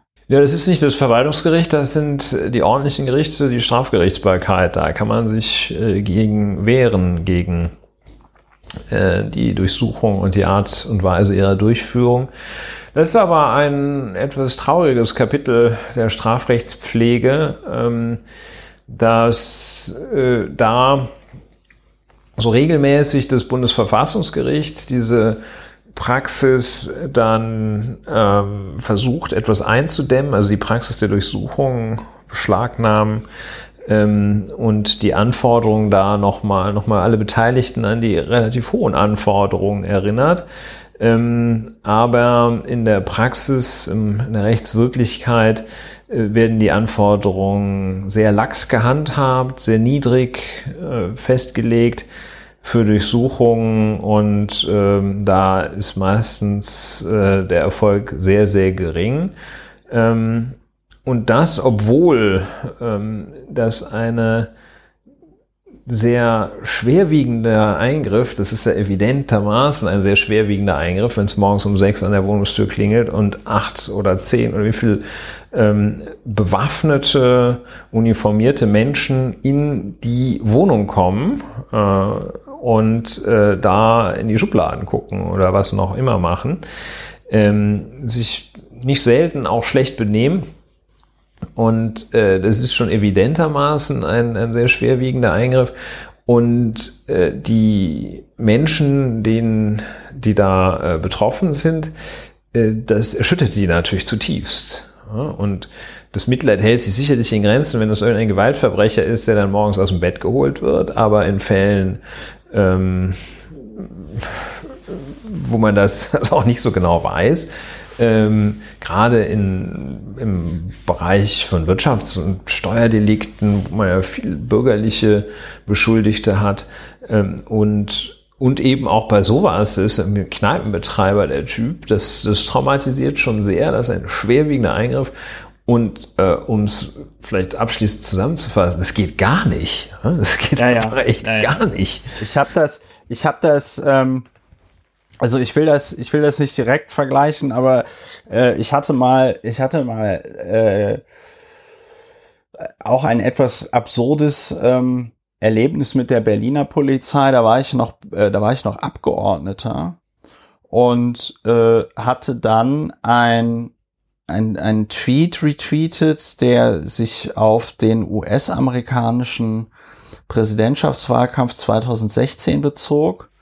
Und dieser Tweet enthielt ein Foto, das sehr grotesk aussah, denn äh, der äh, Vorsitzende der US-amerikanischen Nazi-Partei zusammen mit mehreren anderen Mitgliedern seiner Partei sitzen auf einer Veranstaltung der jetzt lass mich nicht lügen, ich glaube Nation of Islam, irgendwann in den 60er Jahren war das. Und diese Nation of Islam äh, Ver Ver Vereinigung zeichnete sich also dadurch aus, dass sie ausschließlich von Afroamerikanern besetzt war und da auch nur Afroamerikaner drin waren. Und das war also ein Foto, wo du diesen Typen da sitzen siehst und der ähm, sitzt da in seiner SA-Uniform mit Hakenkreuzarmbinde und hinter ihm sitzen 500 Schwarze. Also das war einfach komplett grotesk. Und dann kriege ich einen Anruf von einem Berliner Polizisten, der sagte, ja, er hätte jetzt hier eine Anzeige gegen mich äh, auf dem Tisch liegen. Und zwar, und jetzt festhalten, wegen der Verbreitung von verfassungsfeindlichen Symbolen. Oder ich weiß nicht genau, wie der Paragraph heißt, aber ich glaube ungefähr. Ja, so ja, das ist schon. Heißt er. So. Äh, und dazu muss man sagen, ja, es, man konnte auf diesem Bild einen Hakenkreuz-Pin sehen, den dieser Vorsitzende da trug. Und man sah so mehrere halbe Hakenkreuze bei diesen Hakenkreuz-Binden.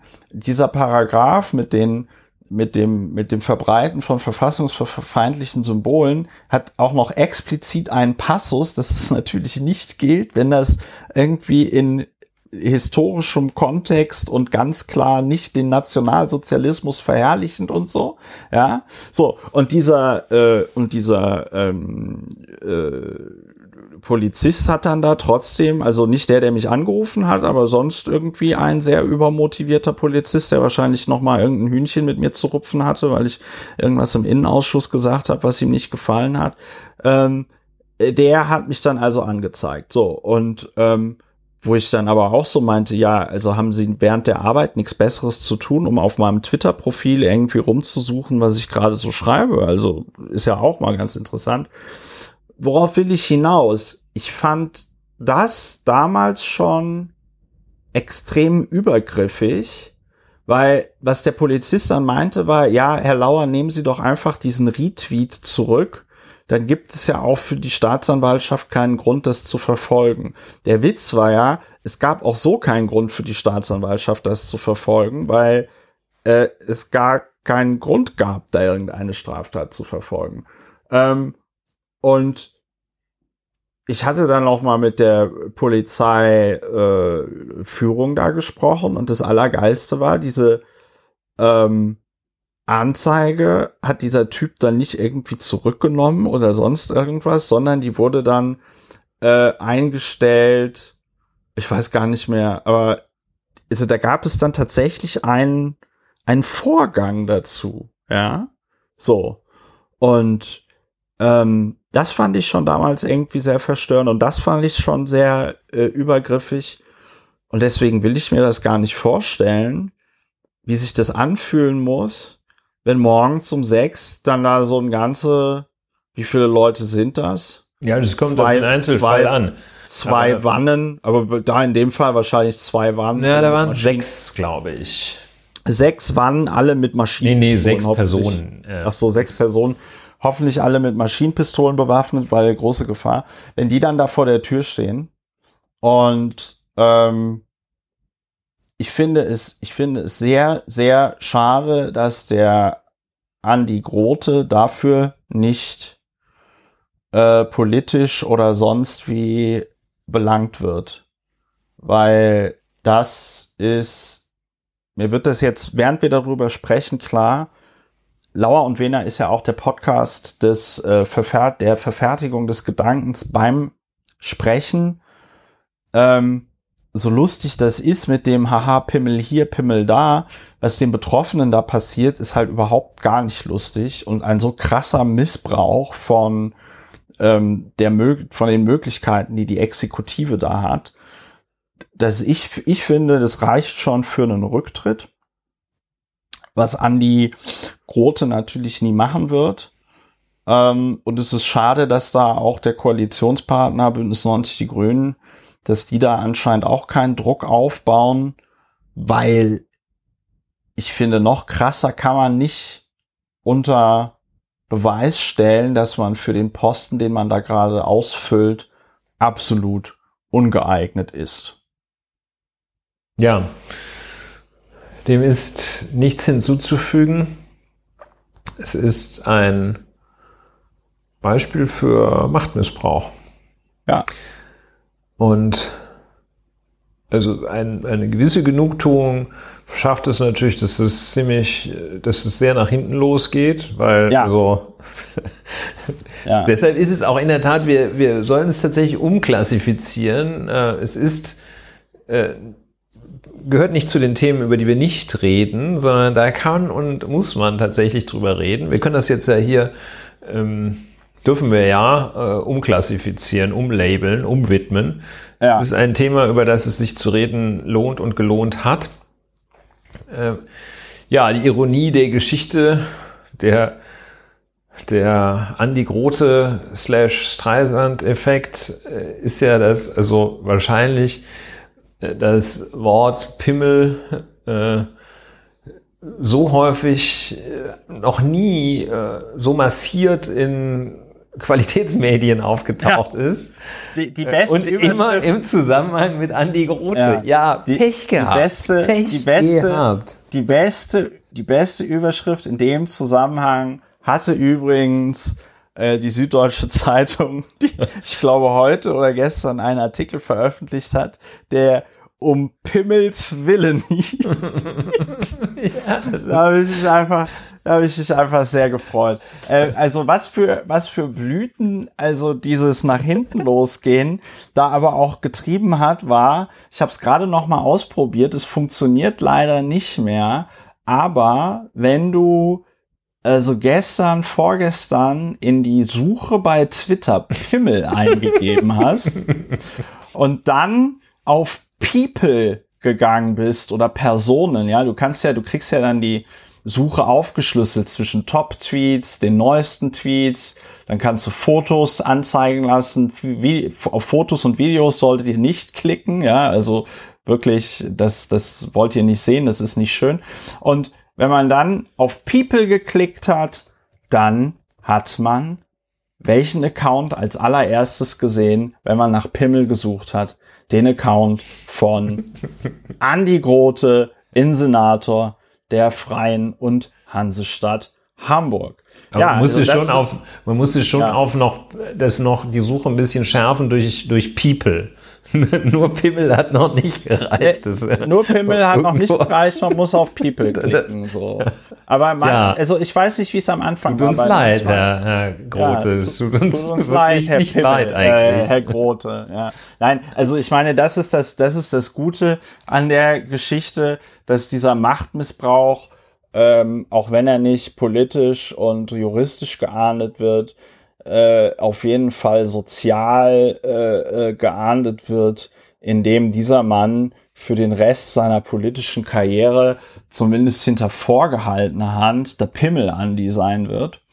Ähm, interessant, dass es ein, äh, dass es ein Senator der äh, der der SPD trifft und nicht an die Scheuer, aber gut, so ist es im Leben.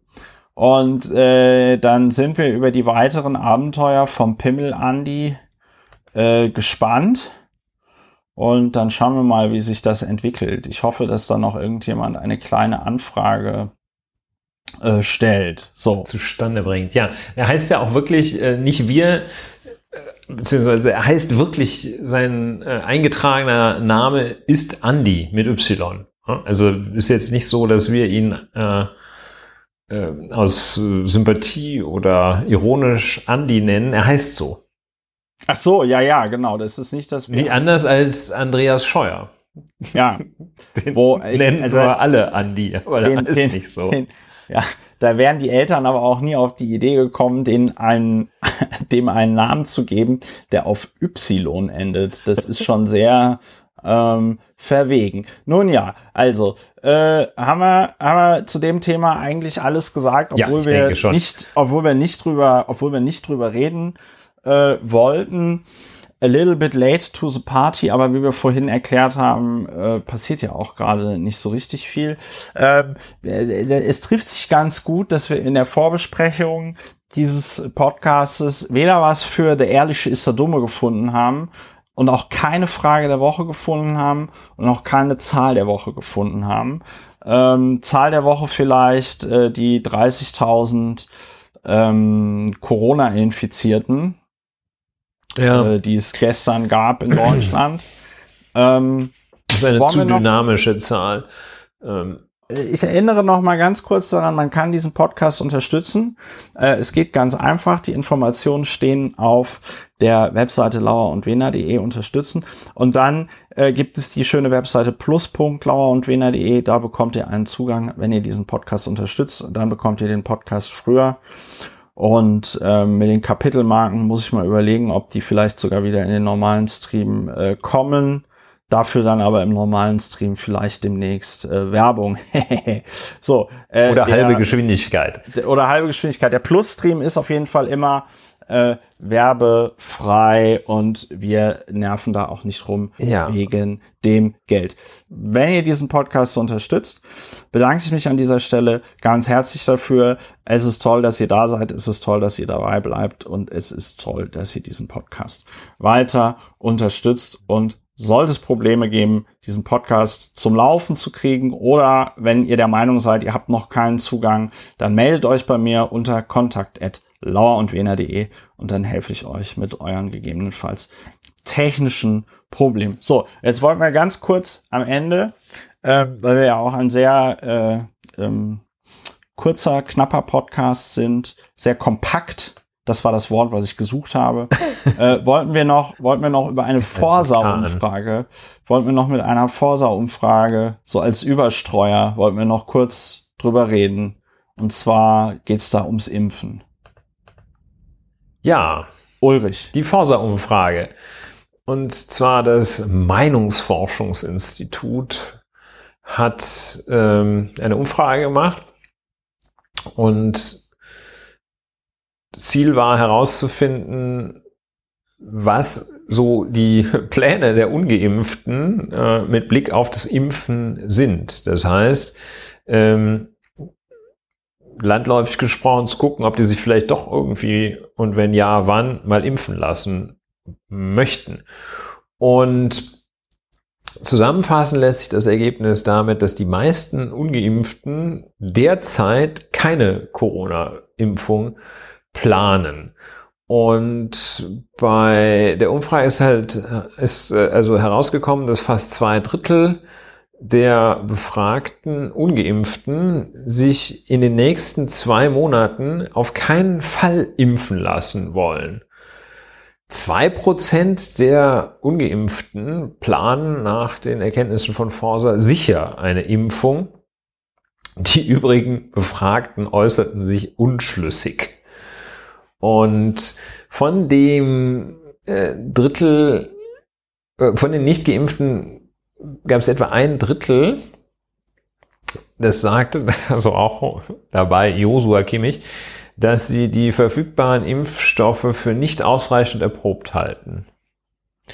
Äh, Weitere Argumente waren die Angst vor Nebenwirkungen, die, der Zweifel an der Wirksamkeit oder der Wunsch nach eigenständigem Handeln. der Wunsch nach eigenständigem, das ist nicht schlecht. Das, der, der, Also- der Wunsch nach eigenständigem Handeln ist sowieso, ist deswegen total gut. Dann können wir den Weil- Kopf vor die Wand hauen, das ist auch Nee, eigenständiges Handeln. Weil die Leute sagen ja immer, äh, ich will doch kein Versuchskaninchen sein und, äh, und den Impfstoff nehmen. Nur, äh, wenn es eine Gruppe gibt, die sich impfen lässt und eine Gruppe, die sich nicht impfen lässt, dann ist man natürlich trotzdem das Versuchskaninchen, wenn man sich nicht impfen lässt, denn man ist die Kontrollgruppe. Man ist die Kontrollgruppe, um festzustellen, wie effektiv ist denn diese Impfung tatsächlich. Ja gut, also die haben irgendwie gesagt, sie wollen, sie wollen Herr über ihre, sie wollen ihr eigener Herr sein. Ja. Ja, über ihr also das sind offenbar die Gründe, ne? dass äh, nicht ausreichend erprobt, Angst vor Nebenwirkungen, Zweifel an der Wirksamkeit, Wunsch nach eigenständigem Handeln. Also vier Gruppen von Gründen. Das waren wohl die am War das häufigsten. vorgegebene oder war das was Das kann, das ich, frei das genannt? kann ich nicht sagen, weil ich aus Aha. einer Sekundärquelle Ah. zitiere. Schlecht. Forsa. Das, ja. Nee, also schlecht, weil normalerweise, normalerweise müsste, nee, aber äh, im Pressekodex steht das sogar drin, dass wenn man eine Umfrage veröffentlicht, man auch die Fragestellung mit zu veröffentlichen hat. Ja, das gehört Naja, eigentlich das ist zum jetzt- das ist- guten also journalistischen zitiert. Arbeit.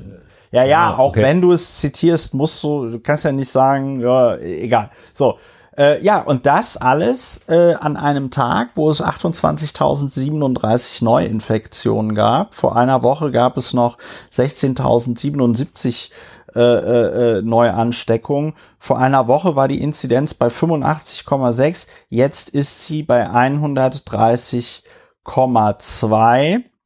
Das heißt, in gut einer Woche ein Anstieg um äh, 55 äh, Punkte, 55, ja, ein bisschen weniger, 55 im Rahmen der Messgenauigkeit.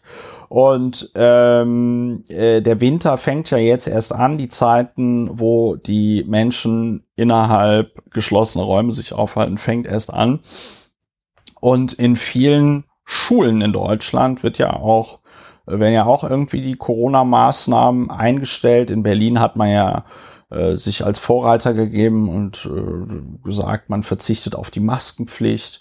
Äh, Frau Scheres mit der total genialen, also Frau Scheres, äh, wer jetzt Berliner Lokalpolitik nicht so verfolgt, ist die Bildungssenatorin in Berlin äh, mit der mit der genialen Begründung, einige Kinder hätten noch nie Unterricht ohne Maske erlebt und das würde ihr das Herz brechen. Wo ich mich dann so frage, okay, aber bricht es dir nicht auch das Herz, wenn so ein Kind Corona kriegt und daran möglicherweise stirbt oder wenn ein Kind Corona kriegt und dann irgendwelche krassen Langzeitfolgen hat? Interessante Prioritätensetzung. Ähm, ja, das ist die, das ist die Situation und obendrein ein Ei, das äh, Jens Spahn der äh, rot-grün-gelben vermutlich neuen Regierung gelegt hat, indem er also vor, ich glaube, zehn Tagen oder so hatte er angekündigt, dass im November die epidemische Lage von äh, landesweiter Bedeutung, ich glaube, so heißt es, dass die dann auch aufgehoben werden wird. Und das würde bedeuten, dass die Bundesländer äh, genau, epidemische Lage von nationaler Tragweite, so heißt das. Und das würde bedeuten, dass dann die Bundesländer ähm, wieder alleine bestimmen könnten, welche Corona-Schutzmaßnahmen gelten. Und das war ja das Erfolgsrezept, was uns so gut durch die erste, zweite und dritte Welle gebracht hat. Ähm, ja, es ist alles ein bisschen ein äh, Trauerspiel. Die Koalitionäre in Spee haben ja vorgestern oder gestern eine Pressekonferenz gegeben, auf der sie dann nochmal geredet, darüber geredet haben, wie denn jetzt das Corona-Konzept aussehen soll, nachdem diese äh, epidemische Lage von nationaler Tragweite nicht mehr da ist, da sein soll für mich las sich das alles so ein bisschen wie, okay, wir machen dasselbe, nennen es aber jetzt einfach anders, weil irgendwie können wir es nicht mehr epidemische Lage nationaler Tragweite ähm, nennen. Ja, man darf äh, gespannt sein. Ich habe hier noch äh, einen Tweet, der als Quelle die, die, die Webseite intensivregister.de angibt ähm, mal mit einem Vergleich. Und zwar hatten wir am 28.10.2020, also vor genau einem Jahr, 6.533 äh, freie äh, Intensivbetten. Heute sind es 2611 freie Intensivbetten, also 4000 freie Intensivbetten ähm, weniger. Und dann haben wir hier, wobei ich da einschränkend sagen muss, vielleicht sind 3000 davon die Kinderbetten, die da mal rausgefallen sind aus der Statistik. Also nicht rausgefallen, sondern die wurden da entfernt. Und äh, bei aber äh, nahezu gleicher Zahl an Intensivpatienten äh, am äh, 28.10.2020 äh, waren das 20.056 und heute sind es 19.429, also knapp 500, 600 ähm, äh, äh, Patienten auf den Intensivstationen äh, weniger heute. Ja, und das also alles zu einem Zeitpunkt, wo irgendwie von Seiten der Politik man zu sagen scheint, ja, Pandemie ist ja so ein bisschen auch vorbei und jetzt werden die ganzen Maßnahmen erstmal zurückgefahren. Äh, man wundert sich ja auch gerade, dass es sehr schwierig ist, diese Boosterimpfung zu verabreichen, weil man die ganzen Impfzentren wieder abgebaut hat. Ja. Ähm, es ist eine nicht so unbedingt optimale Situation mit der sich äh, Deutschland in den Corona-Winter bewegt. Ja, ähm, zu dem Ausgangspunkt der Ungeimpften, die sich auch nicht impfen lassen wollen, hat Karl Lauterbach, SPD-Politiker, Gesundheitspolitiker, der zweitwichtige, wichtigste nach der jetzt neu gewählten Bundestagspräsidentin Frau Baas. Und ähm, der hat, da finde ich, einen sehr klaren, trockenen Satz zugesagt. Als er die Bedeutung von Impfungen betonte, sagte er, das sei ohnehin so, dass, jetzt kommen es die meisten, Zitat, dass die meisten Ungeimpften von heute bis äh, nach dem Winter entweder geimpft, genesen oder leider verstorben sind. Denn das Infektionsgeschehen mit schweren Verläufen betrifft vor allem Impfverweigerer. Das finde ich eine deshalb so beachtlich zitierfähige, zitierwürdige Aussage, weil sie so klar ähm, und sachlich ist und doch äh, eine krasse Wahrheit beschreibt. Ja, wer sich nicht impft, äh, wird entweder, wer jetzt ungeimpft ist, kriegt entweder noch die Kurve, erkrankt äh, und äh, äh, wird genesen, hat das äh, weitestgehend unverdiente Glück, äh, nicht zu erkranken oder stirbt. Ja, das sind die das sind die Alternativen. Ja, dann noch eine interessante Sache, finde ich auch so zum, zur äh, Funktionsweise, zu den Mechanismen der Politik, dass die Koalitionäre in Spe ja gesagt haben, dass ab dem 21. März 2022 wohl alle Corona-Maßnahmen fallen könnten und sollten. Der 21. März ist ja der Frühlingsanfang, wo man dann ähm, diese, ja. diese, ja, diese Symbolik ähm, sieht, die offenbar angestrebt wird, die aber, finde ich, wenn man das nochmal hinschaut, ähm, die ganze Absurdität zeigt, äh, dass man als Zieldatum für das Ende der Corona-Maßnahmen ähm, den Frühlingsanfang nimmt, so als ähm, das ist wie dieser Mechanismus, dass man über Weihnachten mal lockert und man sagt, ja, das Virus wird ja wahrscheinlich Rücksicht nehmen auf in diesem Fall den Frühlingsanfang beziehungsweise auf die Weihnachtszeit. Also ähm, das ja fand ich ähm, als solches bemerkenswert. Ähm, erfreulich finde ich, dass, dass der Begriff Freedom Day oder irgendeine Eindeutschung so gut wie keine Rolle spielt äh, bei Leuten, denen andere Leute zuhören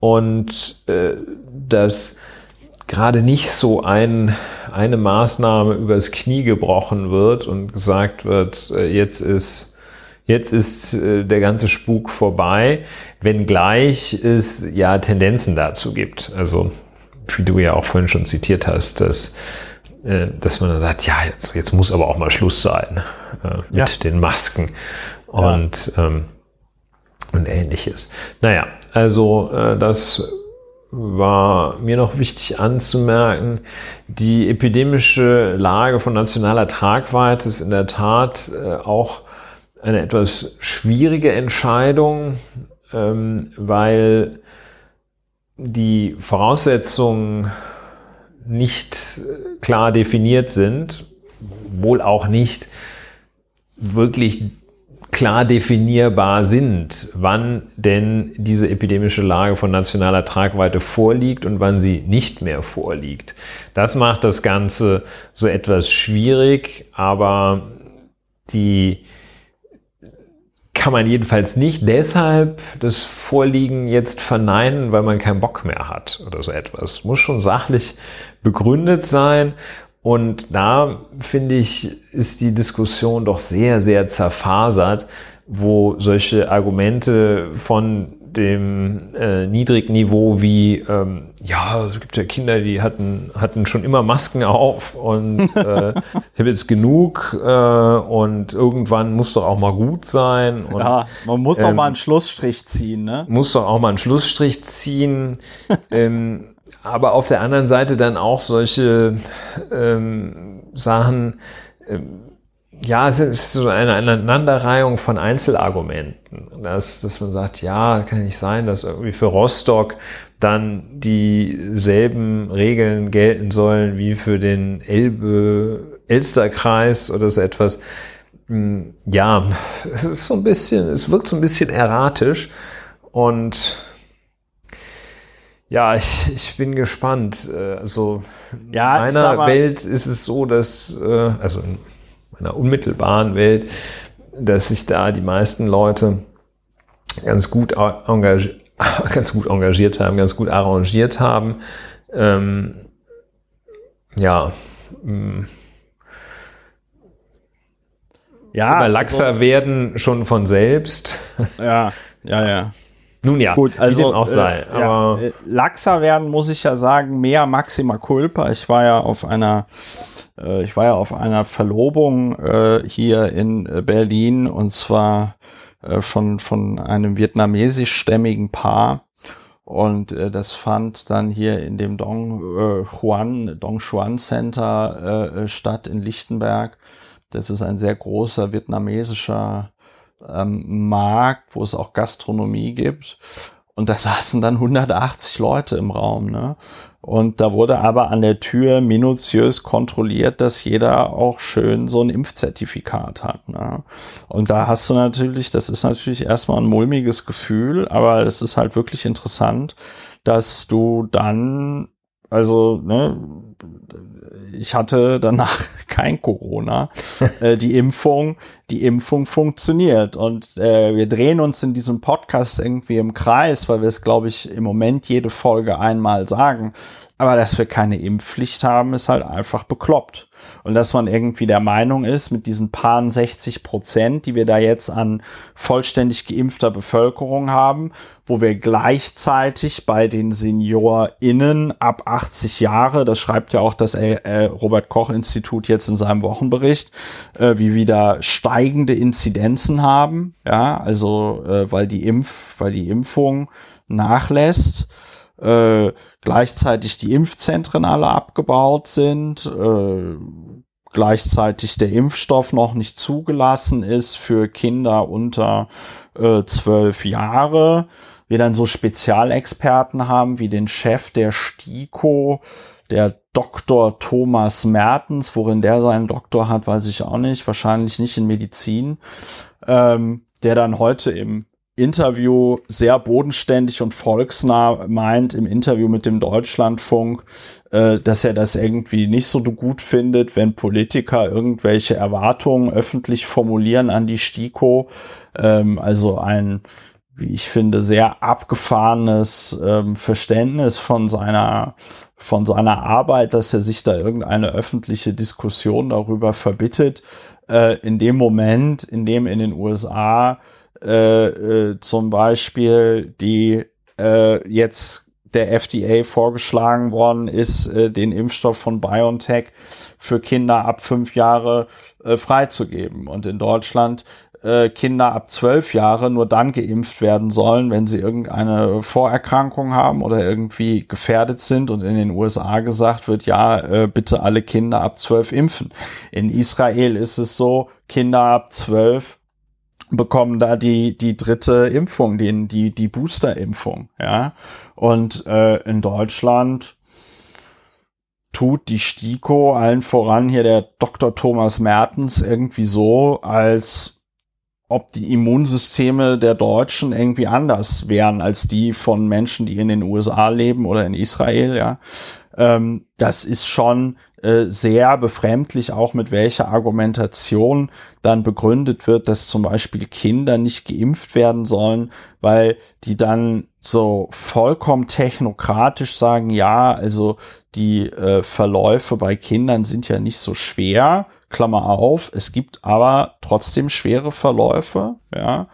Ähm, die Verläufe bei den Kindern sind ja nicht so schwer und deswegen, deswegen brauchen die ja auch nicht geimpft werden, weil, und da, äh, das vereint dann den äh, Herrn Mertens äh, mit Joshua Kimmich, weil es ja noch potenzielle Langzeitfolgen der Impfung geben könnte und so.